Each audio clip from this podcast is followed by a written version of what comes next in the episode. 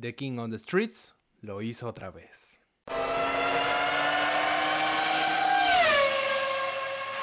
Estamos listos.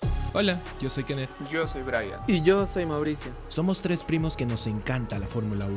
Y antes hacíamos llamada entre los tres y dialogábamos terminando cada carrera. Por eso hicimos este podcast. Acompáñanos en cada carrera que ocurra, teniendo una charla entre amigos y compartiendo el mismo gusto. La Fórmula 1. Nos vemos en el podio.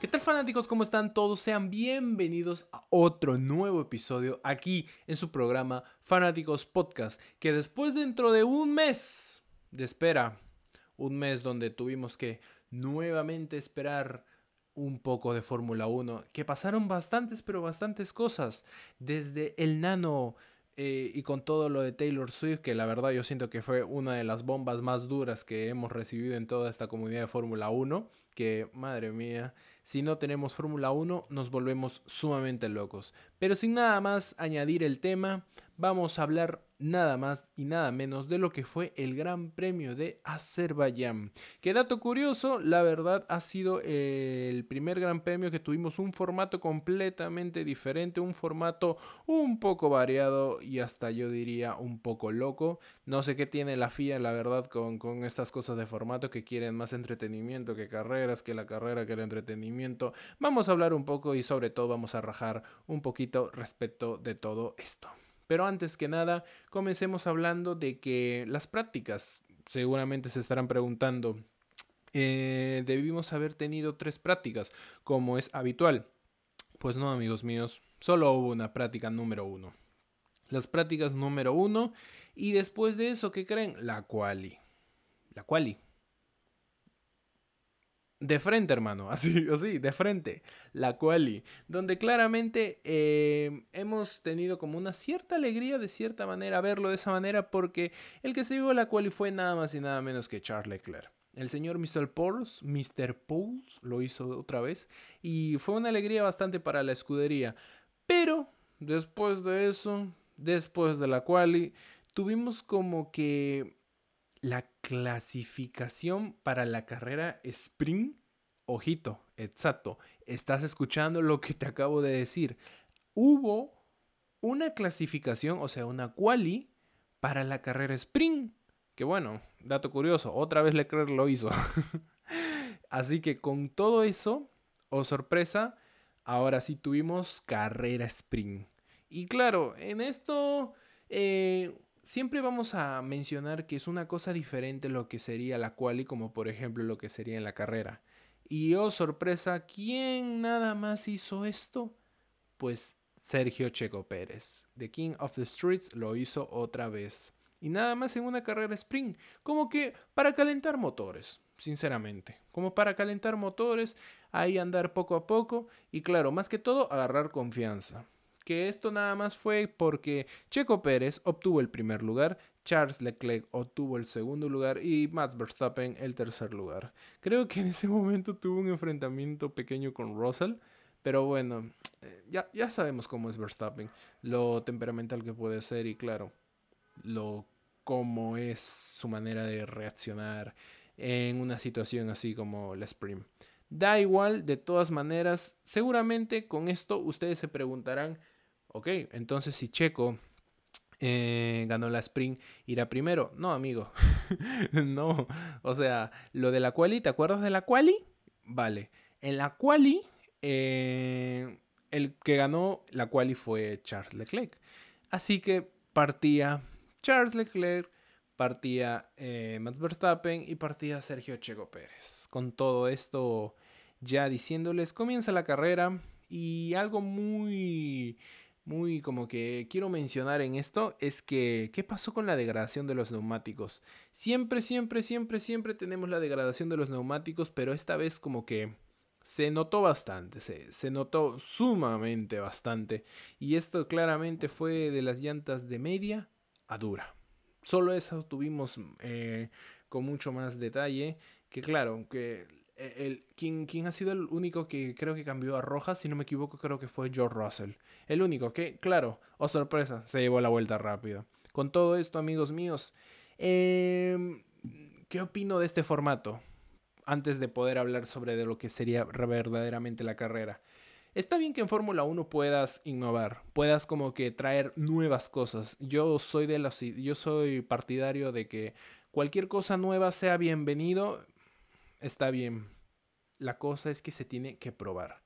Y hay muchas personas que, por ejemplo, llevan viendo este deporte muchos años y darles un contenido así, un formato completamente distinto a lo que están acostumbrados, tal vez no les caiga bien del todo. Hay algunos que sí y hay otros que no. Pero de esta manera eh, siento que se están pasando un poco de la raya porque al fin y al cabo los que se están matando más son los pilotos. Y esto como que puede afectarles un poco más el rendimiento porque debido a esto, ¿cómo te explico? Si por ejemplo hay la quali, todos se van a matar en la quali. Pero también en la carrera sprint, todos se quieren matar en el sprint. Y dentro de todo eso, no va a haber ganas como que para la carrera o vas a dejar un poco de energía para la carrera. No sé si me pueden eh, entender del todo, pero lo que yo trato de explicar es que, como dicen los pilotos, es mejor que sea solo el formato de carrera y ya, y que respeten también eh, lo que es la quali. Las prácticas 1 y las prácticas 2 están bien, eso sí quiero pensar, pero las prácticas 3 yo creo que está de sobra. Eso está de sobra. Y claro, es ahí donde, por ejemplo, el formato Spring viene de maravilla. De todas maneras, tanto como tú y yo esperamos cada fin de semana para ver a 20 pilotos andar y dar lo mejor de sí en esos monoplazas. Pero ya meter una quali en el Spring em, no me gusta del todo, pero siento que de vez en cuando podría servir, podría servir. Pero bueno, bajo todo esto Em, yo a este formato, la verdad, le voy a dar un 5. Tipo, mitad, mitad. No voy a estar ni a favor del todo ni en contra del todo. Tiene sus pros y tiene sus contras. Pero dentro de todo esto, me encantaría también saber tus comentarios en la parte aquí abajo. Bueno, ahora sí hablamos de lo que sería la carrera. En este punto, como siempre, vamos a hablar desde, claro, que hubo, si hubo algún accidente o algo así. Y después de eso nos vamos desde los 10 primeros hasta el primero. Eh, para esto, pues lamentablemente tuvimos dos DNFs, dos abandonos, que fue nada más de Nick Debris y de Wang Yusu. Nick Debris, la verdad, este fin de semana lo tuvo bastante complicado. Se notaba bastante que en las prácticas y en la quali y también en las springs tenía problemas con el monoplaza, tenía problemas al momento de conducir y se iba de pista y creo que si no me equivoco también rozó un poco la pared. En este Gran Premio, amigos míos, hemos visto muchos eh, rozando la pared y algunos comiéndose la pared. En este caso, Nick Debris le pasó eso y bueno, lamentablemente tuvo que abandonar. Y creo que también Wang Yusu, si no me equivoco, es que también eh, tenemos que darnos cuenta de que Nick Debris es un piloto semi-rookie, podríamos llamarle.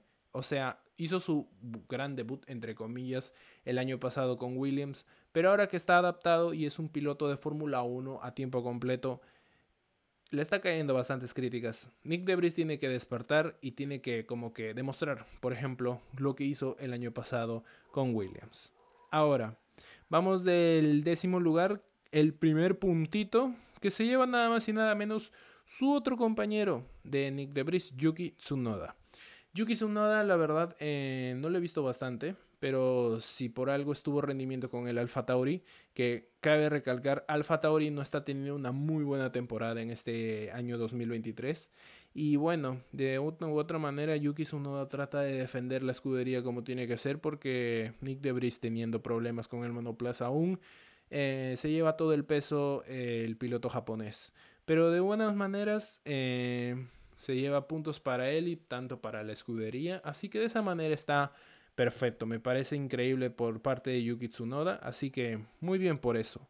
Por otra parte, en la novena posición está Lando Norris, que, bueno, los problemas con McLaren parece que se están solucionando poco a poco, no del todo. Y claro, eso es producto de los resultados que ocurrieron hoy, que Lando Norris se lleva dos puntos y de esta manera como que está tratando de defender lo que sería la escudería, aunque ya hay rumores y claro, siempre está esa pregunta de que si Lando se puede retirar de McLaren, buscar como que otra escudería mejor porque está teniendo problemas y yo creo que hay límites para aguantar, como por ejemplo le hicieron a Daniel Ricciardo, que ahorita mismo él sí está alegre. Bueno, en octava posición tenemos a nada más y nada menos que a George Russell. Con Russell tengo ciertos cuestionamientos que dar. Porque, por ejemplo, eh, Russell, el factor suerte lo tiene a veces y a veces no. ¿Y por qué lo digo de esta manera? Porque, por ejemplo, en la carrera Spring, exacto, en la carrera Spring, eh, terminó cuarto puesto. Si no fue por el problema que, que tuvo con Max Verstappen en el momento de la partida, si no me equivoco. Con todo esto, del cuarto al octavo, cuatro posiciones menos. Y eso, que bueno, vamos a destacar de una vez por todas que se mencionó y se llevó la vuelta rápida. Pero de una u otra manera, el rendimiento con George Russell en la carrera como que se bajó un poco. De todas maneras, suma puntos importantes, eso está más que claro. Pero aparte de todo esto, la escudería mm, Mercedes necesita defender mucho más su posicionamiento en todo el campeonato de constructores. No vamos a decir que George Russell es mal conductor, no, no, no, no, no. Pero bueno, el factor suerte no le corrió bien de esta manera. Pero igual, octava posición para George Russell. En séptima posición tenemos a nada más y nada menos que a Lance Stroll. Que el chico lo está llevando súper bien. Que obviamente con su compañero, con Fernando Alonso, lo está llevando de maravilla. Eh, el compañerismo que tiene con Fernando Alonso. Es que es increíble. Es que han escuchado los controles de radio que tuvo, que no va a atacar, por ejemplo, a Fernando al comienzo de la partida.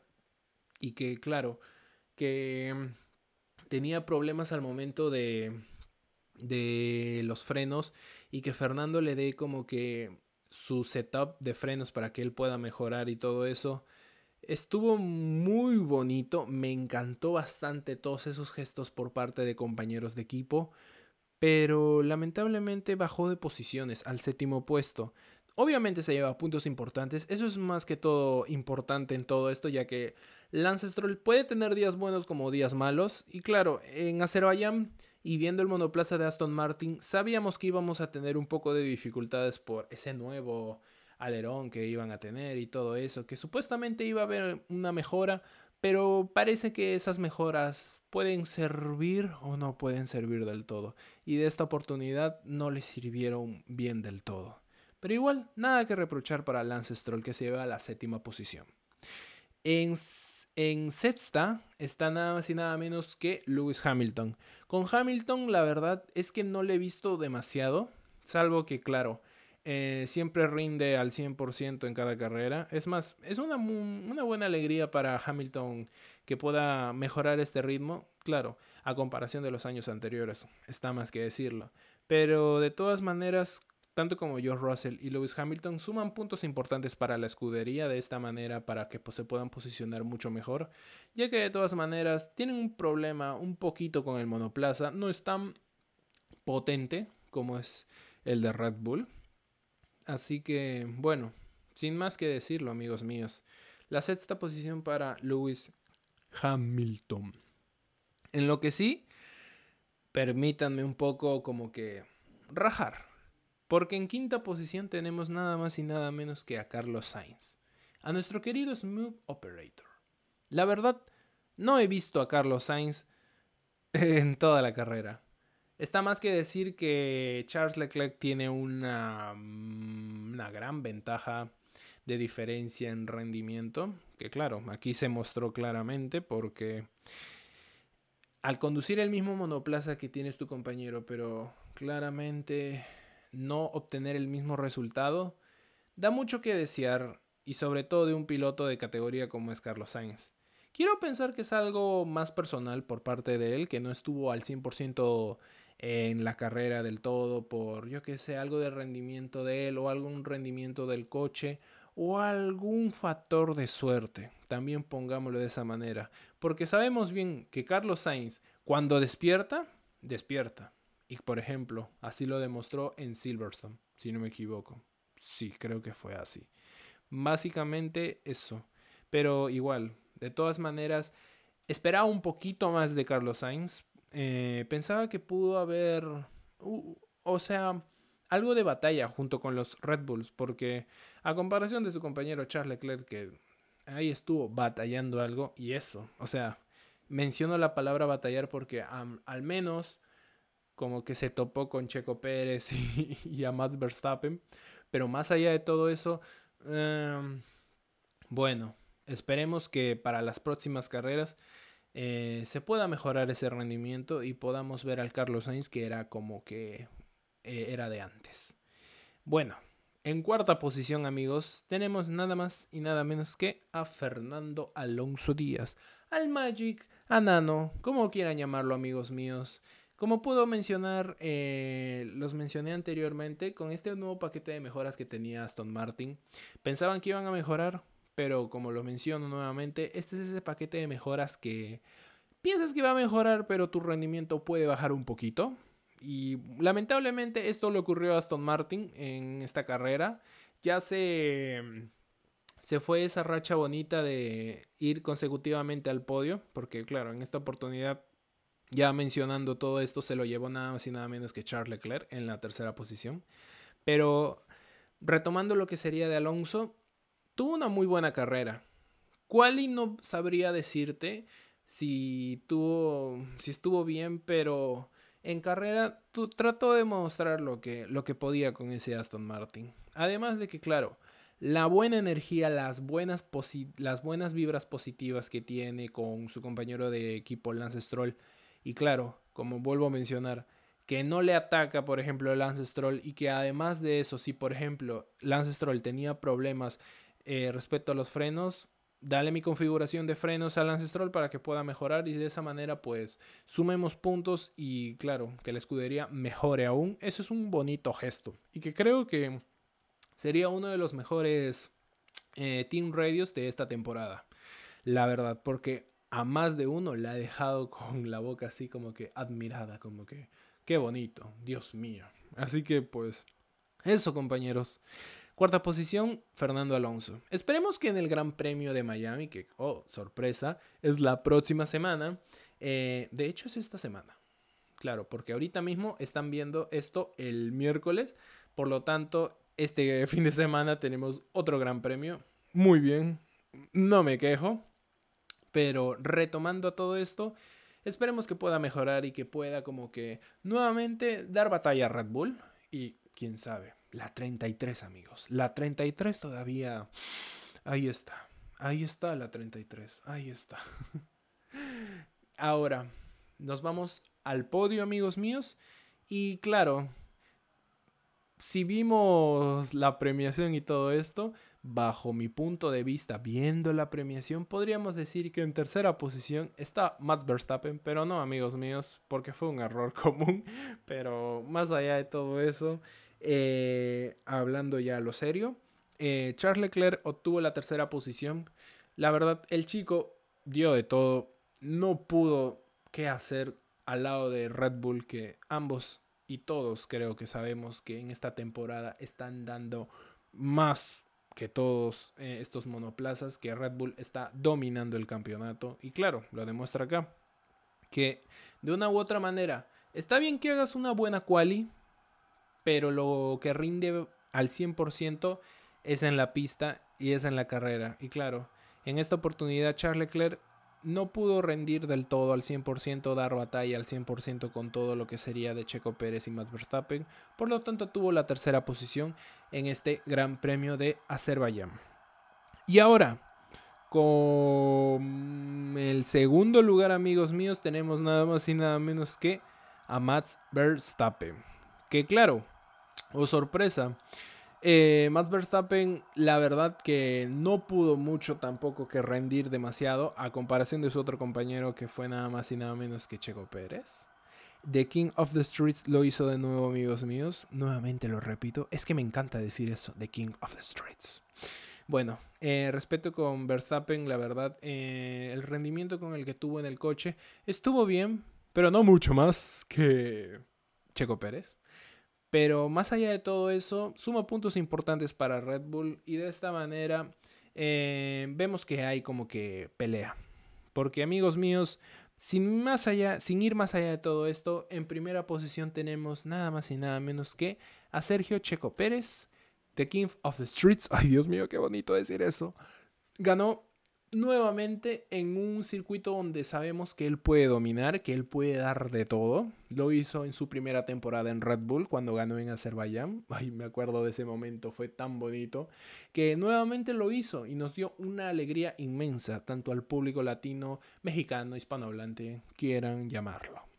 De esta manera es algo muy importante, ya que de esta manera, si no me equivoco, Max Verstappen lleva dos premios ganados y Checo Pérez igual. Ahí está la batalla, amigos míos. Ahí está la batalla. Entonces, de esta manera podemos ver que quién puede dar como que esa rivalidad hacia Max Verstappen, que ahorita mismo está liderando el campeonato. ¿Quién más, hermano? Checo lo tiene que hacer. Checo lo tiene que hacer, amigos míos. Sabemos muy bien que Red Bull es un gran equipo. Tienes a Max Verstappen y tienes a Sergio Checo Pérez. En pistas, en circuitos así comunes tienes a Max y en circuitos callejeros a Sergio Checo Pérez. Una combinación así es una joyita para Red Bull. Red Bull está en su prime, amigos míos. Lo está haciendo de la mejor manera posible. Que puedan batir récords. Veremos lo que pasa. Veremos qué puede pasar. No hay que escupir al cielo sin antes ver los resultados. Pero más allá de todo esto, yo también quiero acotar algo y decir de que Sergio Pérez no tuvo suerte del todo, pero todo ese esfuerzo, por ejemplo, y todo ese dominio que tienen los circuitos callejeros, nuevamente lo ha demostrado y sabemos lo capaz que es hacer en todo esto. No por algo tiene ese apodo icónico, legendario, llamado The King of the Streets. Con esto, amigos míos, Sergio Checo Pérez se lleva 25 puntos y gana el Gran Premio de Azerbaiyán. Y de esta manera, la rivalidad para el Campeonato Mundial, ¿cómo va? Matt Verstappen con 93 puntos, Sergio Checo Pérez con 87 puntos. Está ahí cerquita esa rivalidad. Veremos qué puede pasar en Miami. Veremos qué puede pasar. ¿Se imaginan, amigos míos? Por un momento, si Checo gana, Checo estaría liderando. Lo dejo en la mesa. ¿Se vale soñar? Se vale soñar, amigos míos. En tercera posición, eh, Fernando Alonso con 60 puntos. Cuarta, Lewis Hamilton. Quinto, Carlos Sainz. Y sexto, Charles Leclerc. Van bien todo esto. Y en constructores sí podemos ver un dominio absoluto por parte de la escudería austriaca. Red Bull Racing 180, Aston Martin 87, Mercedes 76, Ferrari 62 puntos.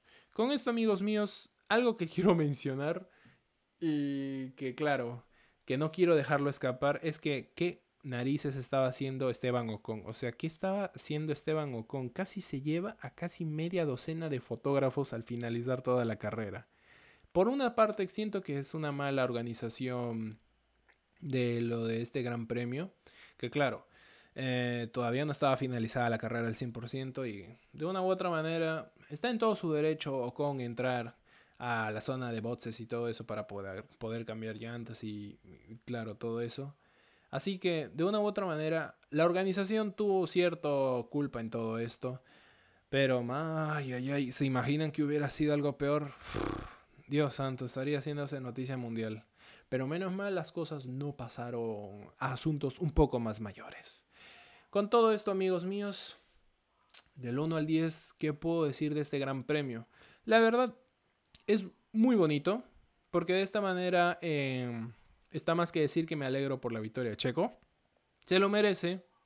Y siento que en verdad tiene que dar esa rivalidad para Max Verstappen que se vale soñar, amigos míos. Puede ser campeón del mundo. Tiene las herramientas. Lo tiene que demostrar. Meter todo y darle de una. Y darle de una. Sin más, amigos míos.